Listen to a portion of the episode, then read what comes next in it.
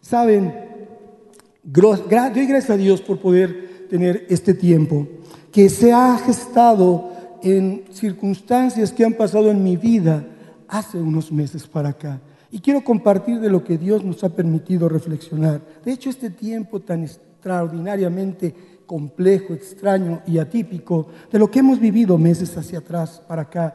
Cosas que han pasado, circunstancias que vemos, lo que se habla, lo que nos confunde, que sí, que no, que allá, que acá, y aún las cuestiones personales y particulares de cada uno de nosotros. Y también habiendo pasado por, por cosas feas en estas semanas, donde fuimos parte activa de lo que aqueja a nuestra congregación. Hemos estado ahí, hermanos, y también viendo que, qué pasa con nosotros en ese análisis. Dios ha hablado, y por ejemplo hace 15 días Dios nos habló a través del pastor Vicente Frausto que compartió aquí, nos habló del Salmo 48, dice, Señor, estoy complacido y amo en hacer tu voluntad. Yo dice, wow, si supiéramos cuál es la voluntad de Dios, veríamos si realmente nos complacemos de querer amar esa voluntad. Si decía simplemente desde que nos despertamos, le empezamos a decir, Señor, haz esto, haz aquello, te ruego, te pido, cuídame, dame, ta, ta, ta. Y cuando decimos, Señor, dime cuál es tu voluntad y la quiero hacer. Hace ocho días el pastor Ernesto nos hablaba cuán lejos estamos de la voluntad de Dios. Dios dice, ve para allá, pero nosotros vamos para allá y descendemos de tal manera que nos extraviamos y tenemos que enfrentar las consecuencias. A un chucho Jesús en la media semana hablaba sobre las pruebas que nos hacen crecer. Por eso, hermano, dentro de todo el contexto del que me ha llevado esta reflexión, apenas el viernes, de todo lo que había meditado desde el mes pasado y atrás, Dios me dio lo que sería el título de esta meditación y es así, el inalterable amor de la voluntad de Dios. El inalterable amor de la voluntad de Dios. Y como subtítulo puse, creer o creer a pesar de lo que pueda y deba suceder. Fíjate, creer o creer, no hay opción, a pesar de lo que pueda y tiene y debe de suceder. Y en un subtítulo más le puse ahí, no todas las historias son iguales. Cada uno vive su relación con Dios. Hermanos, esto tiene que ver con la perfecta y amorosa voluntad de Dios. Y quiero que me, te pido que me acompañes al libro de Éxodo capítulo 19, verso 5, para entender qué es la voluntad de Dios. Vamos a hacer una pequeña, eh, un pequeño análisis de algunos aspectos que Dios puso en mi corazón. Mientras llegamos a la cita, que ya llegamos, dice, si ahora ustedes, yo le estoy leyendo en la Reina Valera contemporánea, si ahora ustedes prestan oído a mi voz, ¿qué quiere decir?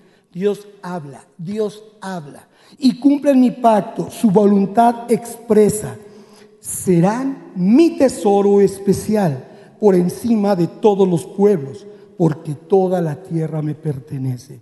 Aquí nos habla de una instrucción de Dios. Oigan lo que yo digo. Yo estoy hablando. Mi palabra no es estática. Yo hablo, hablo. Y tú escucha, escucha. Y cumplen mi pacto, mi voluntad establecida en un pacto ahí en el Sinaí, hermanos, pero refrendado en Jesucristo, en un nuevo pacto que a través de su muerte nos liberó del pecado que todavía existía a pesar del primer pacto y que nos lleva a nosotros a entender que no podemos estar fuera de su llamado porque recibiremos una promesa de herencia eterna. Los pactos de Dios son la voluntad expresa de lo que Él quiere que sepamos de Él y quiere que hagamos para Él. Por eso nos da una, una categoría de especial tesoro. ¿Y por qué lo hace? Porque dice ahí, toda la tierra me pertenece, su voluntad soberana, porque quiero, simple y sencillamente, porque así lo decido. Amén. Entonces, hermano, ¿alguien discute su palabra? ¿Alguien quiere poner en entredicho lo que he dicho? Pues dicho lo dicho, hermano, vamos a continuar. Cuando Dios me está mostrando acerca de este mensaje, vengo a, a, una experiencia de comunión con Él. Y no es jactancia, hermano, ni tampoco que soy un místico, ni que Dios me habla de manera especial que a ustedes. No, hermano, simplemente en tu tiempo con Dios tú puedes prestar tus oídos y vienen cosas. Y debo de anotarlas porque luego se me van. Y entonces digo, Señor, perdóname por mi negligencia. Pero mire, hermano, quiero leer textualmente cómo inicia esta parte de mi reflexión, anotada y por ahí tengo mis notas en mi teléfono. Al venir a Cristo, participamos de una maravillosa relación con Él Y ese es el inicio que indudablemente nos llevará a la experiencia, que nos a entender la verdadera vida y cuál es el propósito de Dios. ¿Y cuál es el propósito de Dios? Restaurar su comunión con nosotros, que somos sus hijos. Para eso se mueven todas las circunstancias, desde el inicio hasta ahora y hasta el fin. Dios quiere tener comunión con nosotros. Y es en esa extraordinaria vivencia del caminar genuino con Jesús. Y escuche, digo genuino, con interés. No estoy diciendo que seamos perfectos, sino perfectibles delante de Él, dejándonos moldear de una manera correcta para que uno de sus propósitos sea el que recuperemos esa imagen y esa semejanza a la cual Él nos hizo. Él quiere que nosotros volvamos a ser como al principio.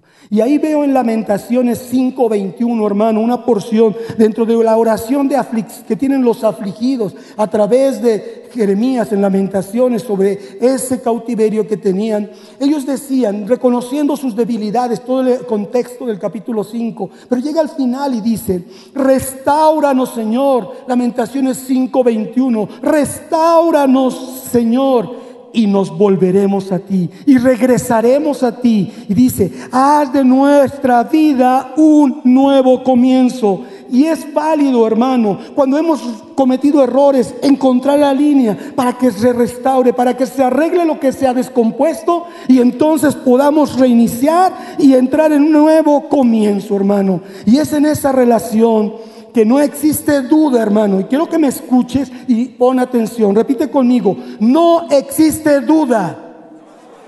Porque estamos hablando de la voluntad de Dios y de la soberanía de Dios. De que cada, en cada una de las circunstancias que vivimos en nuestra vida, Él siempre está presente. ¿Quién dice amén? ¿Y sabes por qué está presente? Porque Él es el único que entiende nuestra naturaleza porque tomó la amorosa decisión de ser como uno de nosotros, hermano. Y dice la, carta a los Filipenses capítulo 2, verso 8, el cual, siendo en forma de Dios, no estimó el ser igual a Dios como cosa a que aferrarse. Mira nada más que hermoso, dice, sino que se despojó a sí mismo, tomando forma de siervo, hecho semejante a los hombres y estando en la condición de hombre. Al venir a la tierra Jesús nos mostró un gran misterio de su persona, que hoy lo reconocemos teológica, doctrinalmente, como la unión hipostática. Y dirás, ¿qué es eso, hermano? Simplemente un hombre para no comprender lo que no entendemos nunca. ¿Cómo es que Jesús fue 100% Dios? y también fue 100% hombre. Un tema, un tema teológico o doctrinal, pero yo tengo la respuesta, porque Él pudo ser eso, porque quería comprender lo que tú y yo somos en nuestra naturaleza caída y humana. Quería saber qué sentimos, quería saber absolutamente todo lo que nos pasa y comprenderlo, porque Él es el sumo sacerdote que se compadece de todas nuestras debilidades. Nos entiende porque Él es perfectamente un Dios de amor que se hizo como tú y como yo. Entonces Él entiende lo que es tu alegría, lo que es tu dolor, lo que es tu satisfacción, lo que es tu angustia, lo que es tu problemática, lo que son tus dolores, lo que son tus necesidades, lo que son tanto físicas, mentales, emocionales. Él lo entiende todo porque caminó como hombre, fue sujeto a las pasiones de los hombres, supo lo que es ser hombre. No nos lleva ninguna ventaja, hermano. Jesús sabe como nadie, ni siquiera el que está casado, su esposa o su esposo, saben lo que pasa dentro de tu mente como tú y Dios lo saben. Jesús sabe como nadie lo que hay en tu corazón, lo que hay en tu voluntad, hermano, es decir, en toda tu alma integralmente. Nadie como Él sabe quién eres y lo que está pasando, porque esa es su voluntad. Te creó así y decidió tener un plan para ti así y pudo volverse a ti así como lo ha hecho, con todo su amor para que entonces entendamos que el que cree en Él puede y debe confiar en descansar en Él. ¿Cómo no lo vas a hacer si sabe quién eres? Tú a lo mejor no confías en el amigo de al lado, en el pariente, pero sí puedes confiar en Él. Y eso es la verdadera vivencia de la fe. Así es como se vive la fe, confiando en Él. Lo que esperamos, lo que queremos, no lo que, lo que esperamos y lo que no vemos es lo que es la fe, como dice Hebreos 11. Y ese es el acto real de poner nuestros ojos en Jesús, el autor y consumador de la fe. Es el acto real de saber quién le dio origen a tu fe y quién le da propósito a tu fe y quién te puso una medida de fe para que solo oremos, avívanos la fe. Amén. Este es el tema más importante, porque el asunto de su voluntad, de conocer su perfecta voluntad, es tema de fe, es confiar en lo que Él hace, lo que Él dice, es por una razón y es inamovible en todos los sentidos. Y entonces, poniendo por en esto en contexto, vemos que es la única forma de entender cómo es que Él hace su perfecta voluntad, porque Él entiende lo que nos pasa a cada uno de nosotros. Él entiende todo lo que sentimos. Y la explicación que ponía cuando lo puse ahí, porque Él tiene el panorama completo de tu vida y el propósito que tiene para contigo. Él ve del principio hasta el fin. Nada se le escapa. En todas las circunstancias nos muestra su bien. En todas y cada una nos muestra su favor. Él está al tanto de todo, hermano. ¿Estás de acuerdo? Nada se le escapa. ¿Estás de acuerdo? A Él, Él nunca se equivoca. Amén. Él no pierde el control, hermano. Amén. Él no se equivoca porque todo lo hace por una razón. Todo funciona así porque Él permite que nos suceda todo. Y todo lo que nos sucede constituye un propósito que es cumplir su plan sobre tu vida y ese restaurar su comunión contigo. Amén. Su comunión con nosotros. Él decidió salvarnos y no solo para tenernos como un trofeo. Él nos está preparando. Ya hablé hace, hace unas semanas sobre lo que es la salvación que debemos de cuidar, hermanos. Romanos 8, 28, el contexto. Todo lo que implica que nos haya puesto en un lugar correcto delante de la presencia del Padre. Ahora estamos hablando de que la voluntad de Dios tiene que ver con la soberanía de Dios, van ligadas. Él es el soberano Dios, el dueño de todas las cosas. Él es la fuente de autoridad, de toda autoridad, de todo poder. Y es el gobernante supremo de todos los gobiernos. Es decir, esto dice el Señor y esto se hace. La palabra de Dios dice en el Salmo 103, verso 19. Voy a ir un poquito rápido, pero ahí va a estar el testimonio en la grabación de los versos, hermano. El Señor ha afirmado su trono en los cielos y su reino domina sobre todos los reinos. ¿Alguien lo discute? Salmo 145, 13. Su reino es reino de todos los siglos y su dominio es por todas las generaciones. Aún sus discípulos, Hechos 4, 24, decían los discípulos de Jesús, soberano Señor, tú creaste cielo y tierra. Entonces, hermano, si esto es indiscutible y estamos hablando de la voluntad de Dios y que Él es soberano y que Él hace lo que quiere porque Él es el dueño de todo, yo te preguntaría, y por eso estoy entrando al tema, si en esa soberanía de Dios, Él en tu oración te dice no, ¿qué pasa, hermano? Cuando tú recibes un no a tu oración, ¿sabes qué está pasando en el panorama completo de Dios, de tu vida y tu propósito? Él está dando un sí a sus propósitos de cuidado y de atención en tu vida, a pesar de lo que tú estés pasando, a pesar de lo que tú veas, a pesar de lo que tú te sientas mal y sufras y sufras, hermano. ¿Me explico? Dios te bendiga, hermano. A ver, ¿estás conmigo? Si Dios te dice no, pues no, y no es. Amén. No te lo reveló carne ni sangre, hermano pero siempre están los propósitos de Dios sobre todas las cosas.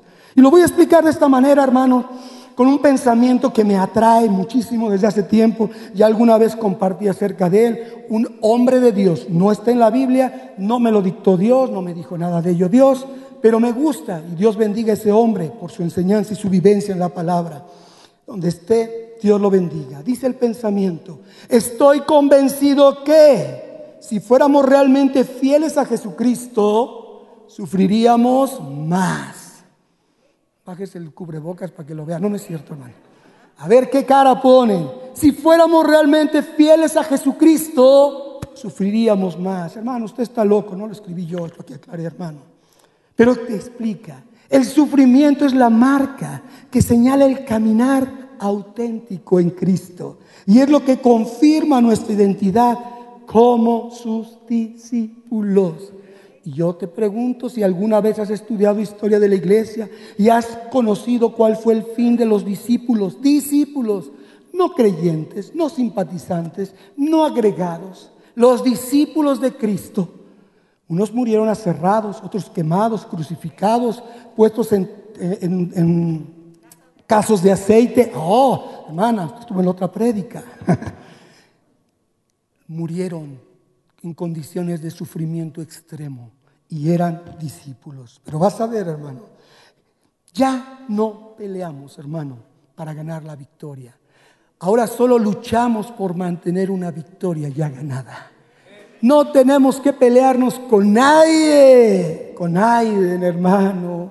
Jesús ya recuperó todo lo que el enemigo nos robó. Entonces no tenemos más que entender que lo que nos pasa es para mantenernos firmes en nuestra convicción, firmes en nuestro propósito, firmes en nuestra vocación, firmes en nuestra fe, hermano, y no confundirnos. Entonces, no peleemos con el sufrimiento. No nos no reclamemos por qué sufro, lloro, me lamento. No, hermano, ese sufrimiento puede manifestarse de cualquier manera, en cualquier circunstancia, con adversidad, con enfermedad, con problemas, angustias, dolor, con muerte, hermano. Ahí está el sufrimiento. Por eso, y desde esta perspectiva que te he dicho, que no todos los casos son iguales, no todas las historias son iguales. La perfecta voluntad de Dios, el inalterable amor de Dios en su voluntad. Puedo decirte lo siguiente desde esa perspectiva. El sufrimiento en tu vida tiene una intención y no es sino una bendición. Nunca será una maldición, hermano. quitémonos eso de nuestra mente.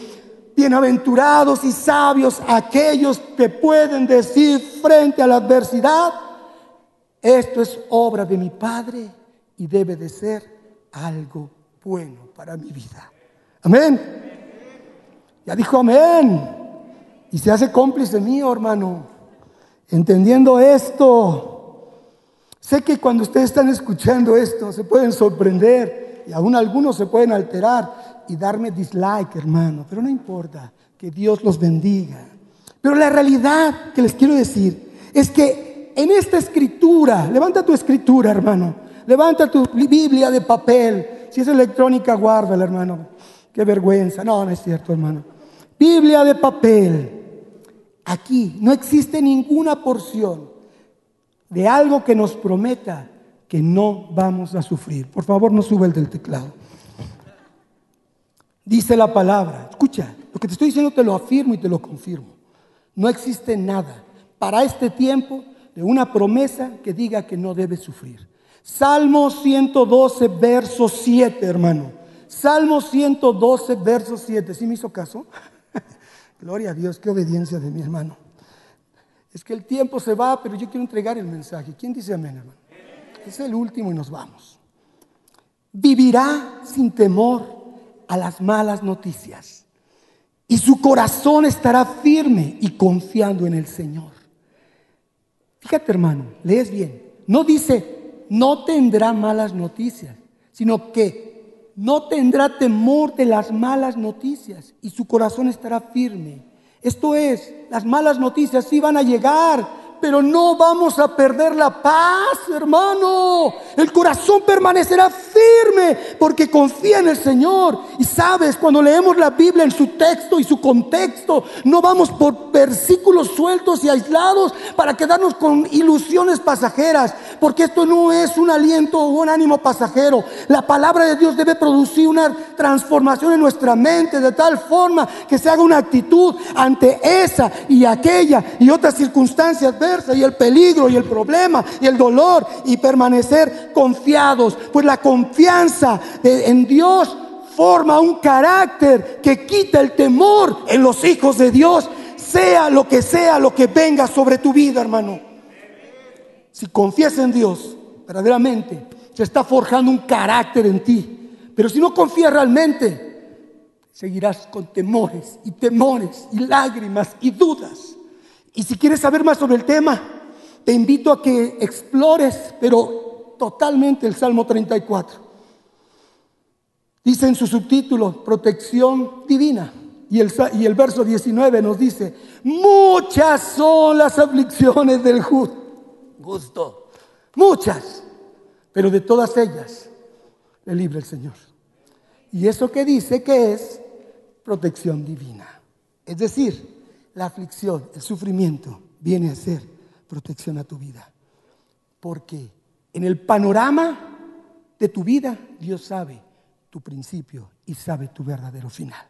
Así que, ¿qué discutimos con Él? Yo en este tiempo, hermano, quiero decirles que tuve que participar de momentos dolorosos, como en muchas ocasiones. Tuve que ir a velorios.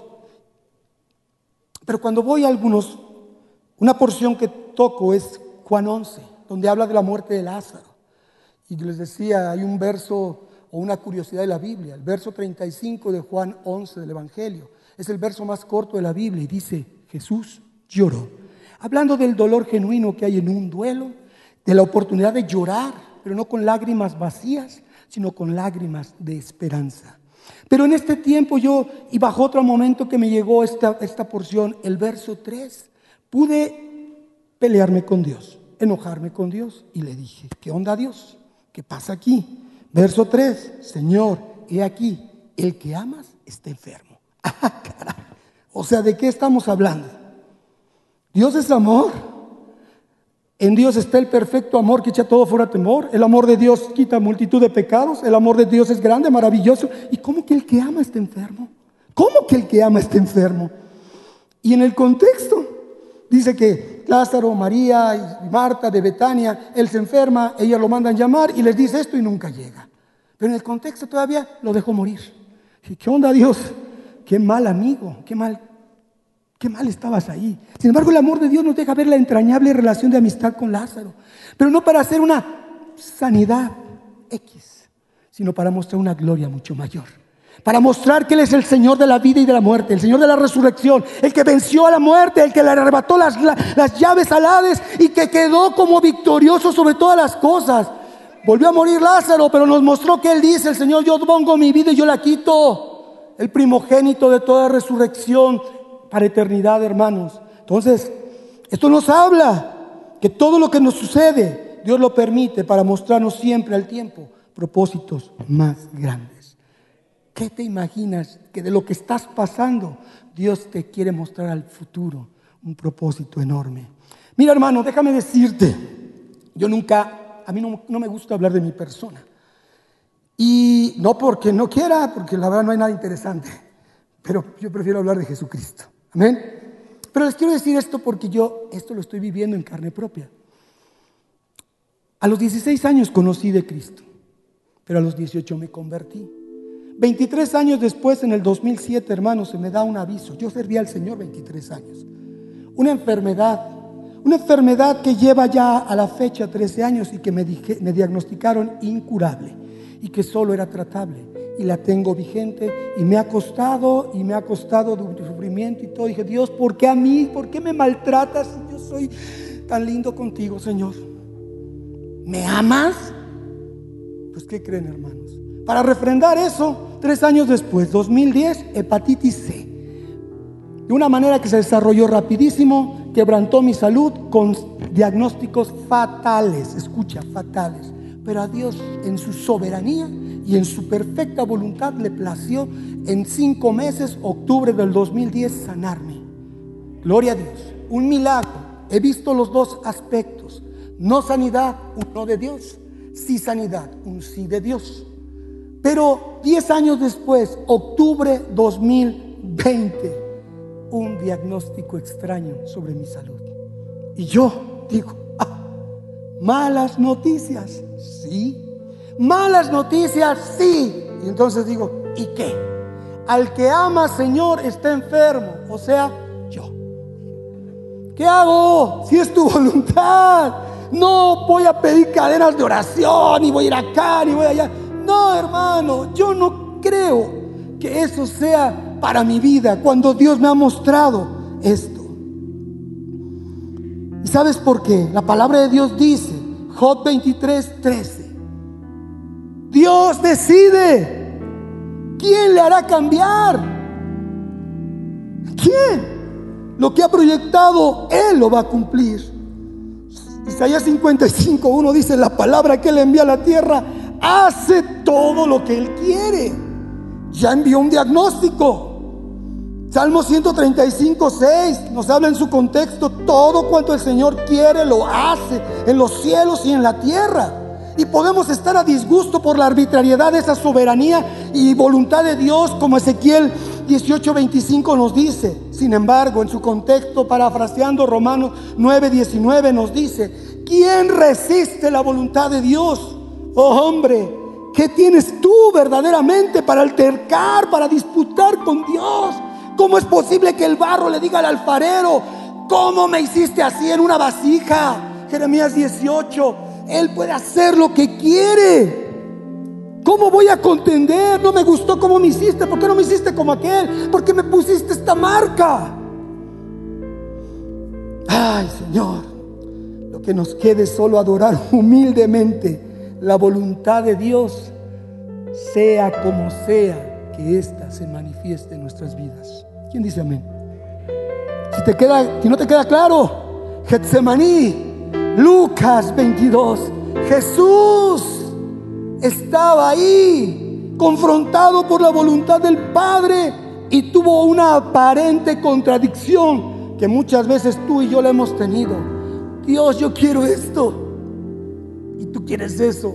Pero instantáneamente oró y dijo, Lucas 22, 42. No se haga mi voluntad, sino tuya. Y verso 43 dice que Dios le mandó un ángel a ministrar su alma. Y entonces Jesús nunca tuvo tiempo de no sentirse amado. Nunca dejó de sentirse amado. Él ante el aparente abandono del Padre, palpó el amor, el inalterable amor de la perfecta voluntad de Dios, porque tenía una identidad bien fija y firme. Es, era y será hijo de Dios. Amén. Entonces, hermano, ¿cómo nos pondremos al brinco con Dios? ¿Cómo le diremos a Dios, eso no me gusta? Dios ama totalmente y su verdadero y sacrificial amor cumple siempre lo que promete, hermanos.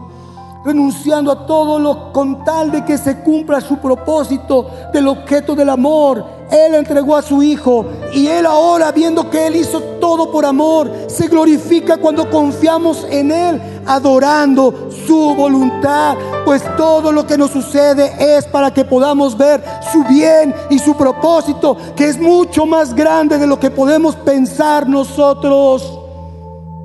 Así que hermanos, si le amamos, viviremos el sufrimiento necesario. ¿Quién dice amén? Termino con esto, hermano. Gracias por esos minutos. Gracias. Dios bendiga.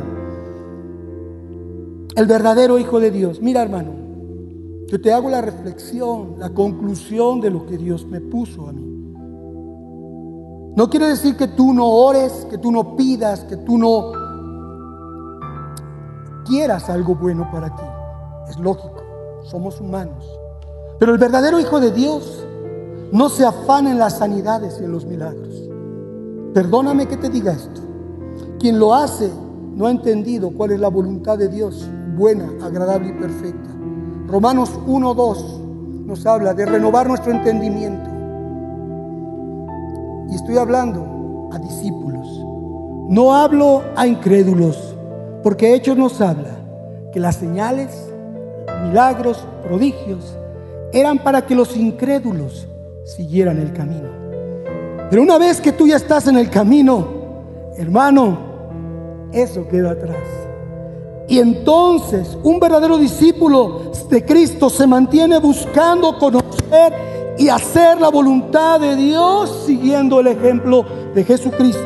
No se amolda a las formas de este mundo llenas de religiosidad y costumbres humanas, sino que le permite a Dios cambiar su mentalidad, se deja moldear por Él y se alinea a su voluntad y entiende el verdadero fin que debemos esperar, que es estar con Él antes o después, el retorno de Cristo, para restablecer nuestra comunión con Él.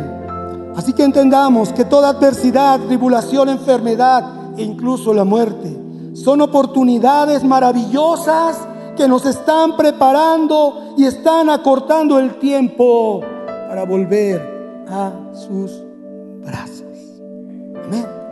Qué hermoso, qué hermoso es Dios.